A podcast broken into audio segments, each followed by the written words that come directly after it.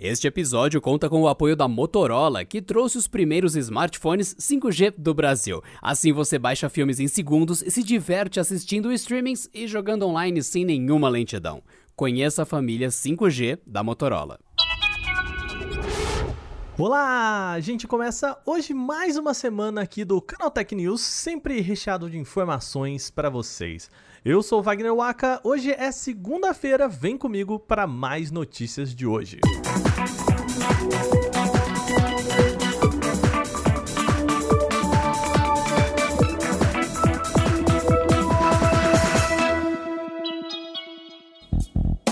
A Apple vai ter que pagar uma senhora multa de 308 milhões de dólares, equivalente a 1,7 bilhão de reais para uma companhia dos Estados Unidos. E o motivo é bem simples: a quebra de uma patente sobre gerenciamento de direitos autorais. O caso vem de 2015 e é relativo ao sistema chamado de Fair Play. Sim, é o termo igual ao que a gente tem aí nos esportes. A ferramenta é voltada para o gerenciamento de direitos autorais para distribuição de conteúdos nas plataformas da Apple, como o iTunes, a Apple Store e a Apple Music. De forma simples aí explicando para vocês, é um sistema que verifica se um conteúdo específico pode ou não ser ouvido num dispositivo, nos casos principalmente em que ele é pago.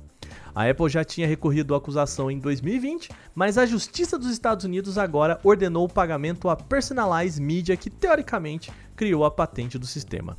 A gigante de tecnologia ainda pode recorrer e já diz que vai fazer isso, então provavelmente teremos mais episódios sobre esse caso. A Personalize Media também tem disputas semelhantes com outras gigantes como a Netflix, a Alphabet e a Amazon pela mesma patente. Bom, vamos falar agora de carro. A Volkswagen anunciou que vai suspender completamente a fabricação de veículos aqui no Brasil. O motivo é a pandemia da Covid-19. A medida é uma soma de garantir a segurança dos funcionários com um outro problema gigante para ela, que é a oferta de materiais. Há algumas semanas a Volkswagen já tinha parado a fabricação do modelo Nivus, exatamente por conta de uma dificuldade de importação de semicondutores aí muito importante para a fabricação de carros. Foram paralisadas as plantas de São Bernardo no Campo, Taubaté, São Carlos, todos aqui em São Paulo, e de São José dos Pinhais, no Paraná. A retomada das atividades está programada inicialmente para 4 de abril. Além da Volkswagen, a Chevrolet, a Honda e a Fiat também já paralisaram as fabricações de seus modelos por conta da situação atual da pandemia. A gente passa agora para um alerta. Atenção, você que está em busca do auxílio emergencial, cuidado com a Play Store. Há um aplicativo falso do auxílio circulando na loja da Google. A informação vem do Dr. da Cunha, que integra o Corpo Especial de Repressão ao Crime Organizado. O app recebe o nome de auxílio emergencial, assim, igualzinho ao que foi divulgado pelo governo e aparece publicado pela empresa, abre aspas, aplicativo público aí com a intenção de dar mais veracidade ao app. Ah, o principal golpe aqui é bem claro: usar um, do pouco conhecimento que um usuário tem para tentar descobrir credenciais importantes. O Cunha aponta que o app pede para que as pessoas coloquem conta e agência além da senha do banco. Com isso, acho que não preciso nem dizer, o criminoso tem acesso a tudo. Nunca é demais lembrar, então, não passe a sua senha para ninguém na internet, combinado? Nenhum banco liga para você ou empresa liga para você pedindo a sua senha do banco, nunca passe isso. Ah, e já tem uma app oficial para você verificar a situação do auxílio e o nome é, anota aí, Caixa Auxílio Emergencial, ok? Tem o caixa lá na frente, então fica ligado para não cair aí num golpe.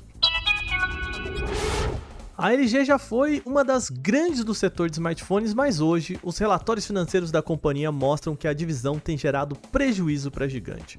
Rumores apontam que ou a companhia vai vender o seu braço de aparelhos mobile ou vai fechar o setor mesmo. Vamos às possibilidades aqui. Alguns rumores apontavam negociações com o grupo vietnamita Vingroup ou até com a Volkswagen para que ambas empresas ou uma das duas comprassem esse braço. Mas o site Donga Ilbu disse ter falado com pessoas próximas ao projeto e tudo indica que não rolou acordo com nenhuma dessas duas empresas. Ou seja, o jeito parece que vai ser fechar o setor mesmo. O site ainda foi mais enfático e disse que não só a LG vai fechar, como já vai anunciar o encerramento aí do braço da empresa para smartphones ainda em abril. Vale lembrar que essas informações ainda são apenas rumores, já que a marca não se posicionou oficialmente sobre o assunto, ou seja, só nos resta esperar até abril, quando a gente provavelmente vai saber o que acontece.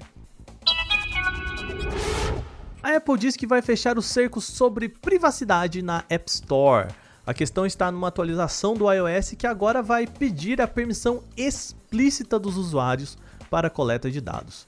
Por conta disso, algumas companhias chinesas como a Baidu e a mãe do TikTok, a ByteDance, disseram que vão usar um sistema chamado CAID, C-A-I-D. Trata-se de um modelo chinês que usa informações específicas do dispositivo, como o número e-mail e a localização, para criar um identificador exclusivo aí, digamos que quase por fora da App Store.